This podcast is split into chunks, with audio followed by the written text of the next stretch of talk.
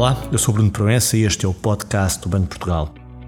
Hoje vamos conhecer o relatório de estabilidade financeira de junho, que acaba de ser publicado pelo Banco de Portugal. Para esta conversa, convidámos a editora adjunta do Departamento de Estabilidade Financeira, Inês Drummond, e o coordenador da área de avaliação de risco e vulnerabilidades, Carlos Santos. Inês e Carlos, muito obrigado por terem aceito este nosso convite.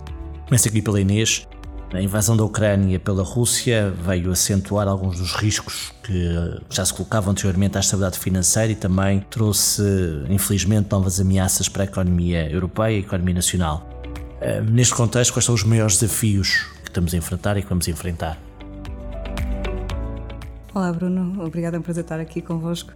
Sim, de facto, digamos que nos últimos meses a economia portuguesa e, consequentemente, o setor financeiro ficaram sujeitos a dois choques sem precedentes exógenos, sendo que este último, relacionado com a guerra na Ucrânia, eh, veio amplificar, no fundo, alguns dos efeitos da pandemia. Afetou particularmente os mercados de energia e de matérias-primas, as cadeias de abastecimento, e com isso trouxe pressões inflacionistas óbvias. E veio também aumentar o nível de incerteza, no fundo, condicionando a própria recuperação da atividade económica.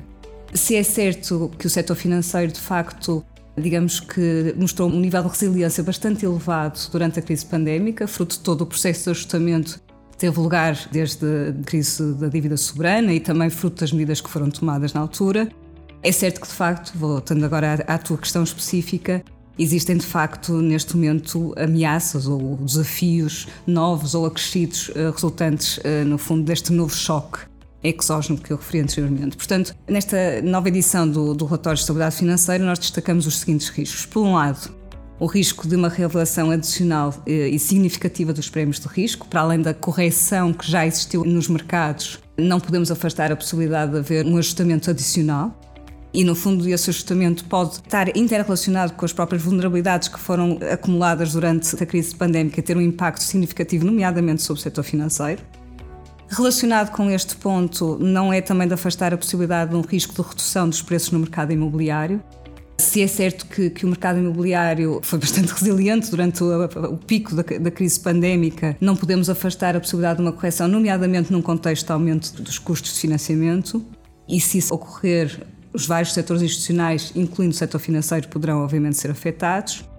A nível dos particulares, os principais riscos que no fundo identificamos têm a ver com a redução do rendimento disponível real devido ao aumento da inflação e o, o, impacto que o aumento das taxas de juros poderão ter sobre a capacidade de serviço da dívida, aos quais, no fundo, acresce este ambiente de incerteza que eu referi anteriormente e que poderá ter, obviamente, consequências sobre a recuperação da atividade económica e, consequentemente, sobre o emprego. Relativamente às empresas, existe também o, o, o risco de aumento da probabilidade de incumprimento Aqui, obviamente, especialmente naquelas franjas mais vulneráveis financeiramente, não podemos esquecer que, de facto, uma fração significativa das nossas empresas tem ainda níveis de endividamento bastante elevados, sendo que aqui o relatório foca em particular as empresas mais sujeitas à, à crise pandémica e que estão agora também expostas, portanto, simultaneamente estão expostas ao, ao aumento do preço da energia e das matérias-primas. A nível do setor público, o nosso enfoque continua a ser, no fundo, a evolução do raça da dívida pública, mais uma vez com desafios acrescidos devido ao aumento do, dos custos de financiamento. E, por fim, o setor bancário, que, obviamente, se todos os riscos que eu referi anteriormente se materializarem, terão um impacto sobre o setor bancário, sendo que o relatório foca em especial o risco de crédito e o risco de mercado, tendo em conta o aumento das taxas de juros, quer no curto, quer no longo prazo, e obviamente que este efeito vai ser tanto maior se, esperemos que não, se vier a materializar um cenário macroeconómico pior do que aquilo que estamos neste momento a projetar. Carlos, quando pensamos em arrefecimento da atividade económica ou em dificuldades no cenário macroeconómico, pensamos quase automaticamente num aumento do crédito mal parado. É isso que podemos esperar nos próximos tempos? Primeira pergunta. E a segunda, pegando este ponto que a Inês já falou, que é a questão específica das empresas e que é um ponto que é particularmente abordado e analisado no relatório, será nas empresas e no crédito das empresas que esta questão do aumento do mal parado pode ser mais significativo? Bruno, uma resposta muito direta à primeira pergunta é sim. Parece-nos inevitável um aumento do incumprimento, em particular por comparação com um cenário sem guerra, com menor inflação e com um nível geral de taxas de juros mais baixo. Contudo, existe bastante incerteza quanto à magnitude deste aumento, que irá depender, em grande medida, do ritmo de recuperação da atividade económica e da magnitude e velocidade da normalização da política monetária. Os dados mais recentes eh, mostram que a evolução tem sido relativamente benigna, mas estamos ainda numa fase prematura para uma manifestação completa dos efeitos. As empresas portuguesas têm sido inevitavelmente afetadas pelo aumento dos preços da energia e das matérias-primas, assim como pelas disrupções nas cadeias de abastecimento globais. Mas, tal como sucedeu com os impactos da pandemia, a intensidade dos efeitos sobre as empresas deverá ser diferenciada. O impacto do aumento dos custos destes fatores produtivos na situação financeira das empresas irá depender, em particular, da intensidade da sua utilização, dos apoios públicos, da persistência dos choques e da capacidade das empresas para refletir estes aumentos de custos no preço dos produtos finais. Podem ainda acrescer os custos de financiamento mais elevados, mas cujo impacto dependerá também do grau de alavancagem de cada empresa. Em março de 2022, os setores potencialmente mais afetados pelo aumento dos custos de energia e ou das matérias-primas representavam 37% do estoque de empréstimos bancários associados não financeiras, dos quais cerca de um terço dizia respeito a setores também entre os mais afetados pela pandemia. Diante dos setores com maior intensidade de energia e matérias-primas no total de custo de produção, destacam-se os da eletricidade, gás e água e da indústria transformadora. O primeiro tem, contudo, um peso residual no total dos empréstimos bancários a empresas, enquanto o setor da indústria transformadora, apesar de relevante em termos de crédito bancário, tem um nível de alavancagem relativamente contido. Entre os setores com maior intensidade de utilização dos referidos fatores de produção e com maior rácio de alavancagem, encontram-se alguns dos mais afetados pela crise pandémica, como os dos transportes e armazenagem e do alojamento e restauração. Este último representando cerca de 10% do total de empréstimos concedidos a empresas. Como já referido, a análise conduzida revela que é precisamente nos setores potencialmente mais afetados pelo aumento dos custos de energia e outras matérias-primas, e que também se enquadram nos mais afetados pela crise pandémica, que o risco de crédito é maior. Outros setores também vulneráveis ao aumento dos custos, mas que foram menos afetados pela crise pandémica, apresentam uma maior robustez financeira. Por fim, há outros fatores relevantes que tendem a mitigar o risco de incumprimento no curto prazo, como sejam a constituição de depósitos pelas empresas, que se tem vindo a observar, incluindo nos setores mais afetados pela pandemia, e as medidas públicas de apoio que têm vindo a ser adotadas. Inês, deixa-me voltar a ti e mudar aqui um bocadinho de tema e recuperar a questão da recomendação macroprudencial, que foi nos últimos tempos, ou mesmo nos últimos anos, a medida mais importante em termos macroprudenciais que o banco adotou, e perguntar-te, neste contexto novo que estamos aqui a falar, qual vai ser a importância desta medida macroprudencial, que está, já está no terreno, digamos assim, nomeadamente para os particulares, para as famílias, no contexto do crédito de habitação. Penso que já temos vindo a demonstrar, quer uh, através de, das análises que temos vindo a desenvolver e que temos vindo a publicar, que, que, que a medida de facto tem, tem vindo a demonstrar grande utilidade.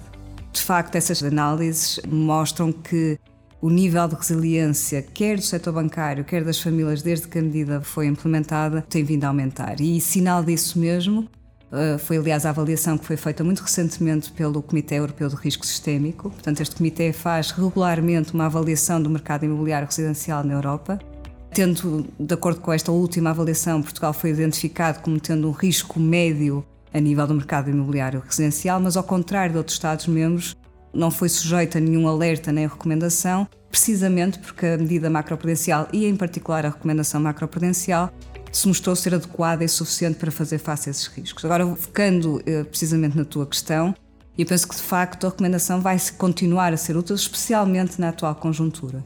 De facto, ao focar diretamente sobre as condições de financiamento e de concessão de crédito aos particulares, a medida levou a melhoria do perfil de risco dos mutuários a uma melhoria da carteira de crédito à habitação.